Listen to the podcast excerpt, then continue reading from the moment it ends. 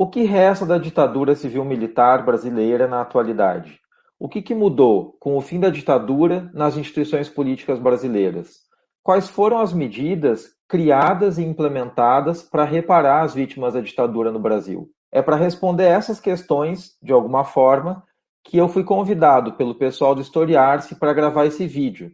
Né? Esse vídeo aqui para responder essas perguntas, para refletir conjuntamente com vocês sobre essas questões e para me apresentar também. Para quem não me conhece, eu sou o professor Carlos Arthur Galo, eu sou doutor em ciência política pela Universidade Federal do Grande do Sul, aqui no sul do país, tendo realizado um período de estudos na Universidade Complutense de Madrid, na Espanha, entre 2014 e 2015.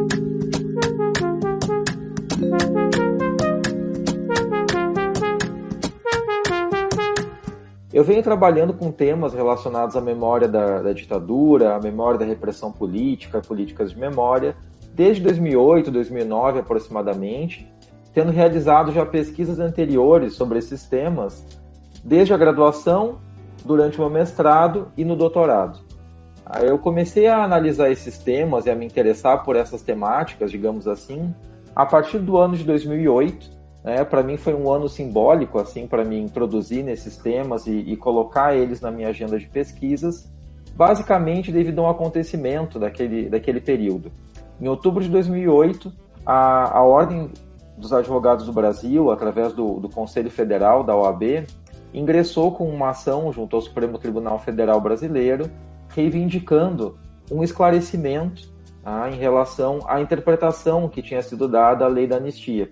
Ah, que era a interpretação que permitia, já naquela época, a impunidade dos crimes que tinham sido cometidos pela ditadura brasileira. A partir então da divulgação de várias notícias sobre esse tema, da manifestação de diversas pessoas públicas a respeito da questão, eu comecei a me interessar mais por esse assunto e fui me aproximando então de leituras, de estudos que vinham sendo realizados e comecei de alguma forma então a entrar nessa agenda de pesquisas ainda em formação e transformei ela no carro-chefe, então, dos meus interesses acadêmicos dos últimos 12, 13 anos aproximadamente. Voltando para a pergunta, né, para as perguntas que foram formuladas no início aqui desse vídeo, né, e refletindo então sobre o que, que resta da ditadura na atualidade. Bom, quando a gente vai tentar observar isso, pensando, né, seja em termos institucionais, seja em termos daquilo que foi feito pelo Estado brasileiro para lidar com as vítimas da repressão e satisfazer de alguma forma as suas demandas por memória, verdade e justiça, a gente eu acho que pode refletir sobre essas questões a partir de dois blocos, digamos assim, de, de raciocínio. Um primeiro deles é voltado mais à, à, institucionalidade da nova democracia né, e do período da nova república em si. Tá? É fato que a ditadura, pelo menos do ponto de vista institucional, ela termina em 85, quando o último dos ditadores presidentes sai da presidência da República e permite então que um civil volte a ocupar o cargo de presidente, tomando as rédeas do Executivo Federal. A partir disso, uma série de mudanças institucionais vão ser consolidadas, sendo colocadas né, finalmente na Constituição de 88. Então, a gente poderia dizer que, em termos institucionais, a, a grande construção né, que demarcava o fim do regime autoritário e o início de um novo período democrático na história política brasileira é a Constituição de 88, porque ela vai consolidar né, as regras que vão estabelecer como vai ser a nossa república, elas vão estabelecer como se, se faz possível eleger ou não candidatas e candidatos, elas vão consolidar a, a, as disputas né, partidárias e o sistema partidário brasileiro e vão colocar né, um rol de direitos garantidos, direitos básicos para todas e para todos os cidadãos. Então a gente poderia dizer, por um lado, né, que a gente verifica uma, uma ruptura entre o regime autoritário e o início de um novo regime democrático a partir da consolidação de uma série então de, de questões uh, da burocracia e da institucionalidade do regime democrático a partir de 88. Uma outra questão que a gente pode tentar uh, abordar para refletir sobre o que resta da ditadura e o que foi feito para reparar de alguma forma as vítimas do, do, regime autoritário brasileiro se refere às medidas de reparação que foram implementadas a partir então do Estado brasileiro desde o fim da ditadura. Bom, as medidas de reparação ou as políticas de memória também, que é como eu costumo mencionar, que foram implementadas no caso brasileiro desde o fim da ditadura, elas começam a ser construídas no nosso contexto de uma maneira um pouco tardia, comparado a outros países da região, que também viveram regimes autoritários entre os anos 60 e a década de 90. O Brasil né, termina a ditadura aproximadamente em 1985 e é somente em 1995, dez anos depois do fim da ditadura, que vai ser construída e vai ser aprovada a primeira política de memória estabelecida né, no novo regime para lidar com as vítimas da, da, repressão, que é a Lei 9.140, destinada aos familiares de mortos e desaparecidos políticos. Né? É uma medida pontual para um grupo específico de vítimas, ela não abrange todo mundo que foi atingido pela repressão e pela violência praticada pela ditadura, mas ela é um ponto de partida para outras medidas. Depois da Lei 9.140, o Brasil vai começar, os anos 2000, com uma nova instituição criada para reparar vítimas da ditadura, que é a Comissão de Anistia. Né? A Comissão de Anistia tem um trabalho realizado de forma bastante intensa entre os anos 2002 e o ano de 2015, aproximadamente. Né? Tem as caravanas da anistia em todas as regiões do país. Milhares de vítimas da ditadura vão ser, de alguma maneira, reconhecidas como vítimas e reparadas simbólica ou pecuniariamente, ou seja, né, recebendo alguma indenização financeira pelos crimes né, que elas foram vítimas por parte do Estado durante a ditadura. E eu diria que um terceiro ponto né, desse, dessa construção de políticas de memória no, pelo Estado brasileiro, a gente encontra a Comissão Nacional da Verdade, né, que foi criada por lei no ano de 2011, né, começou seus trabalhos no ano de 2012 e finalizou seu mandato em dezembro de 2014, quando entregou o relatório final para a presidenta Dilma Rousseff à época finalizando seu primeiro mandato né, como presidenta da República. Se, por um lado, a gente pode dizer que mudaram várias instituições desde o fim da ditadura, né, foi criado então um sistema partidário, foi criado um calendário eleitoral, foram criadas regras que permitiram né, uma participação política mais estendida né, do, da, da, população brasileira na, na, nas instituições e tudo mais. Uh, a gente tem mais direitos garantidos na Constituição inclusive, a, mesmo que com limites e com alguma demora, medidas de reparação para as vítimas da ditadura foram estabelecidas, por outro lado, a gente pode pensar ainda sobre a questão né, do que, que, resta da ditadura em termos daquilo que, que persiste, né, do, do, regime autoritário no presente.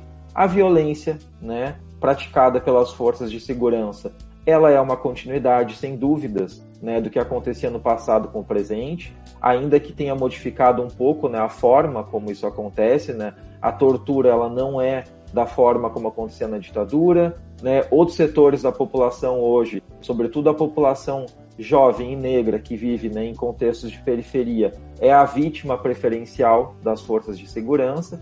Mas a gente pode dizer que essa violência praticada, então, por, por forças de segurança no presente é um resquício do autoritarismo presente na, na atualidade.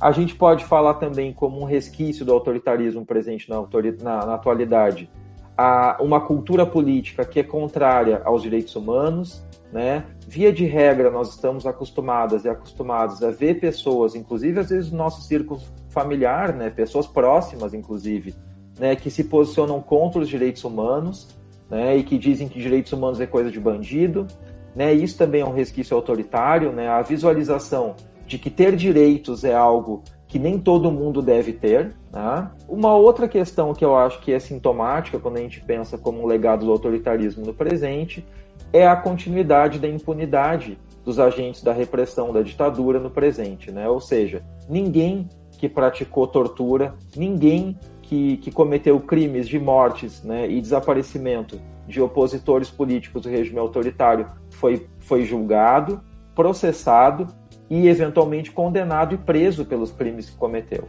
Né? Isso também é uma continuidade assim sintomática para a gente pensar no que resta da ditadura no presente. Pensando nessas continuidades existentes né, entre o fim do regime autoritário, que não significa o fim de todas as práticas e institucionalidades autoritárias né, no, no, no novo regime, a gente poderia pensar também nas dificuldades que são enfrentadas cotidianamente né, por, não só no Brasil, mas em outros contextos, para estabelecer políticas de memória mais efetivas. Tá? E é pensando, então, nesses pontos, né, e tendo esses pontos como uma perspectiva de análise uh, compartilhada, não só por mim, mas com outros, com outros pesquisadores, com outras pesquisadoras, que eu estruturo os meus projetos de pesquisa atuais. Aqui na Universidade Federal de Pelotas, onde eu sou professor do Departamento de Sociologia e Política desde o ano de 2017, aqui na Universidade então de Pelotas eu venho tentando trabalhar com esses temas nos últimos anos, né? E a partir então de 2017 eu crio o meu primeiro projeto institucional voltado à análise de políticas de memória nos países do Cone Sul e no sul da Europa, no caso, né, Portugal e Espanha, países que também viveram ditaduras durante um período muito longo. E a partir então desse primeiro projeto institucional de pesquisa, eu criei o Núcleo de Pesquisa sobre Políticas de Memória, o NUPOME.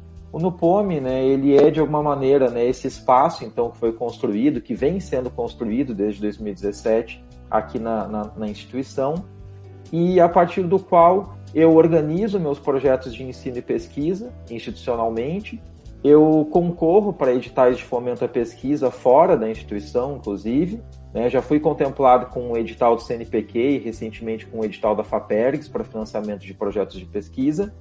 E é a partir do grupo também, do núcleo de pesquisa, que eu realizo orientações da iniciação científica até o doutorado. Né? Eu sou professor do doutorado e do mestrado em ciência política aqui na Universidade Federal de Pelotas e venho realizando então esse trabalho que ele é um pouco meu, mas ele é sobretudo coletivo de reflexão né, em torno do tema das políticas de memória, em torno do tema dos legados do autoritarismo no presente e em torno dessa reflexão né, sobre o que, que muda com o fim do regime autoritário e o que, que não muda quando a, a ditadura deixa as estruturas de poder e permite então que a gente reconstrua a nossa democracia, né, que eu acho que essa é a grande questão. Né? Uh, Para fechar essa reflexão né, que foi eh, demandada, digamos assim, pelo pessoal do Historiar-se, a quem eu agradeço enormemente pela oportunidade de estar gravando esse vídeo. Né? E para poder então caminhar para os encerramentos da minha reflexão, eu acho bastante importante mencionar que esse estudo sistemático que eu venho realizando já há alguns anos sobre legados do autoritarismo e políticas de memória, claro, eu realizo ele a partir da ciência política, que é a área na qual eu realizei praticamente toda a minha trajetória acadêmica nos últimos anos, mas é um, são temas de pesquisa que eles são interdisciplinares, eles têm uma intersecção evidente com a história, eles dialogam com conhecimentos do campo jurídico, dialogam com conhecimentos e discussões do campo filosófico, assim como de outras áreas do conhecimento das humanidades e também de fora delas. Tá? Mas, enfim, o que eu queria dizer é que a reflexão sobre esses assuntos longe de serem algo que pode ser considerado como um tema ultrapassado, ou que, enfim, precisamos virar essa página e tudo mais, eu diria que estudar políticas de memória, legados autoritários e refletir sobre o que resta da ditadura no presente é algo essencial para a compreensão da democracia que nós tentamos construir no caso brasileiro desde a década de 80, mas, sobretudo, né, e especialmente, para a gente poder refletir sobre a democracia não só em termos daquela que nós construímos e que nós vemos cotidianamente ser atacada, mas para refletir também sobre qual democracia nós queremos construir a partir de agora no nosso contexto, né, que esperemos que seja um pouco melhor logo em seguida, tá bom? Gente, foi um prazer fazer esse vídeo para vocês. É, agradeço novamente pelo convite do pessoal do Historiar-se.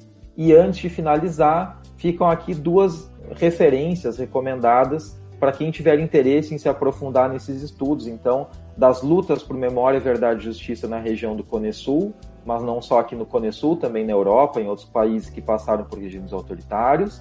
E eu recomendaria duas obras que elas marcaram bastante a minha agenda de pesquisas nos últimos anos. A primeira das obras é um livro, uma coletânea publicada pela Civilização Brasileira no ano de 2013. Tá? Ela se chama O Passado que Não Passa, foi organizada pelo Antônio Costa Pinto, um pesquisador português, né, lá de Lisboa, e o Francisco Carlos Palomanes Martinho, um pesquisador que trabalha em instituição brasileira lá no, no, Rio de Janeiro. Essa é uma das referências que eu recomendo fortemente que quem tem interesse no tema procure.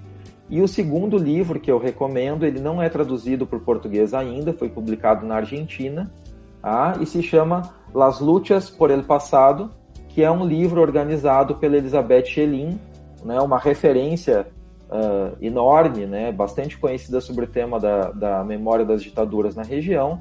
Há uma pesquisadora argentina, né, altamente reconhecida, referida e recomendada.